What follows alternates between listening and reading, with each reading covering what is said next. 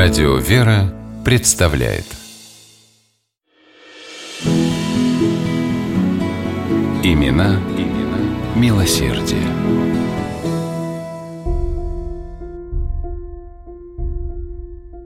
Нижегородский торговый дом Емельян Башкиров и сыновья хорошо знали в России.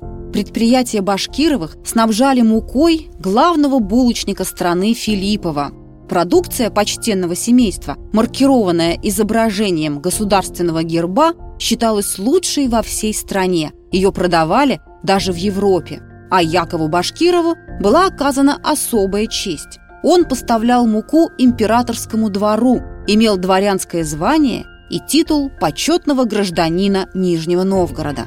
Но награждали предпринимателя не за коммерческие успехи, а за благотворительную деятельность.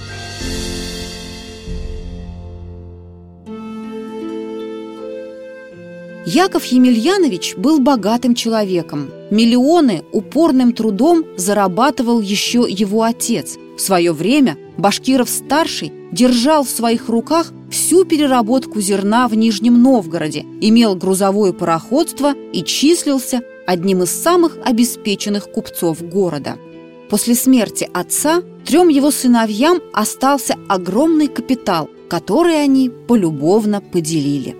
Яков Емельянович, получив наследство, построил в Нижнем несколько таких мощных паровых мельниц, что они работают по сей день. При этих мельницах находились домики, в которых бесплатно проживали работники Башкирова. На своих предприятиях он установил восьмичасовой рабочий день, ввел пособие народы для работниц, всерьез занимался техникой безопасности, очень ценил своих специалистов и сам же их обучал – в 1908 году Яков Емельянович открыл в городе школу для подготовки квалифицированных монтеров и мельников. При одной из башкировских мельниц работало училище мукомолов. Таких во всей России было всего четыре – в Нижнем Новгороде, Одессе, Варшаве и Минске. Заботился Башкиров и о духовной жизни земляков – принял участие в создании Нижегородского Владимирского общества хоругвеносцев. Эта организация помогала беднейшим сельским церквям Нижегородской епархии, опекал и поддерживал деньгами городской храм Всемилостивого Спаса и церковь в селе Крутец. Башкиров обращал особое внимание на образовательные учреждения – он профинансировал строительство нескольких училищ в Нижнем и в городке Канавино.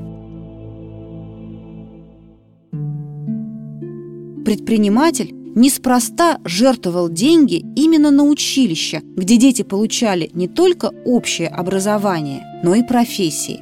Башкиров рассуждал так.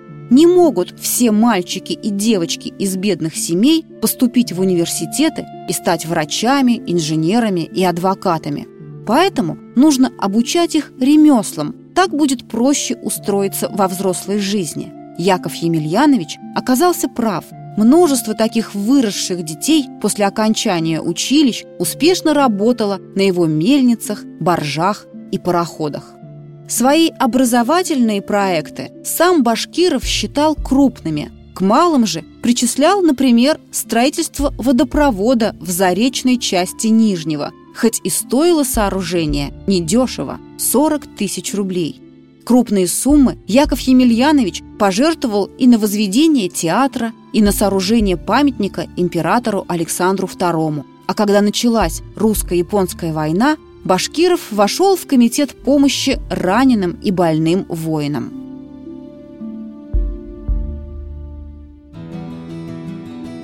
Якова Башкирова любили в Нижнем Новгороде. Когда предпринимателя и благотворителя не стало, депутат городской думы талантцев сказал так «Я встретил крупную силу, перед которой преклониться не стыдно.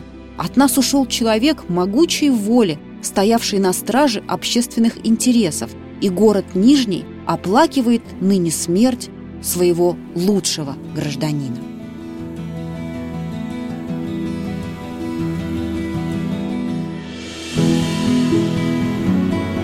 Имена, имена милосердие.